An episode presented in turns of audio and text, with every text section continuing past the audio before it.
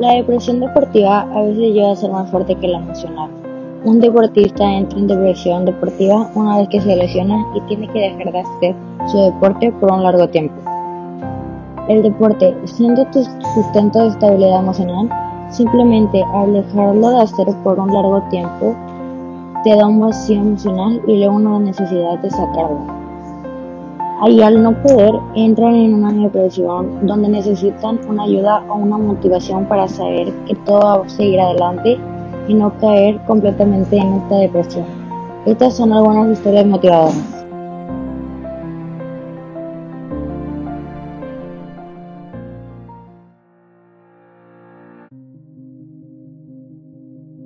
Hola, mi nombre es Alex Vera.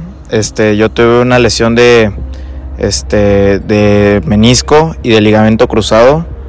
Al principio cuando te pasa una lesión de, o sea, que es muy grave, lo primero que piensas es si voy a salir adelante o no. Eh, con el tiempo empiezan las inseguridades, las dudas de que qué tal si no quedó bien y así. Pero lo importante, lo primordial más que nada es que no confíes en el proceso, que respetes todas las indicaciones al pie de la letra que dicen los doctores, este, tus medicinas y todo.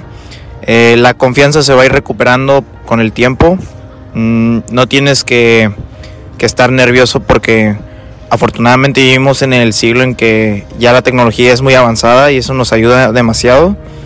Eh, una de las cosas que a mí yo considero que me ayudaron a salir adelante más que nada fue mi familia y mis sueños porque tengo grandes aspiraciones.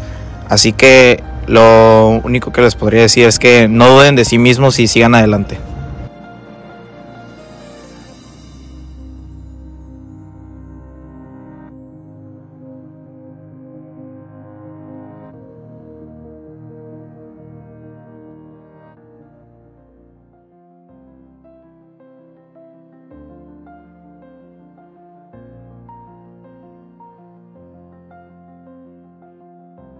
Con los aprendizajes que estos deportistas han contado, nuestros escuchas pueden darse cuenta que si hay una manera de seguir adelante.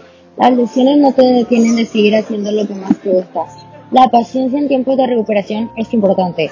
Y recuerda que siempre debes de mantener tu mente ocupada. También recuerda esto que es muy importante. Nunca te rindas.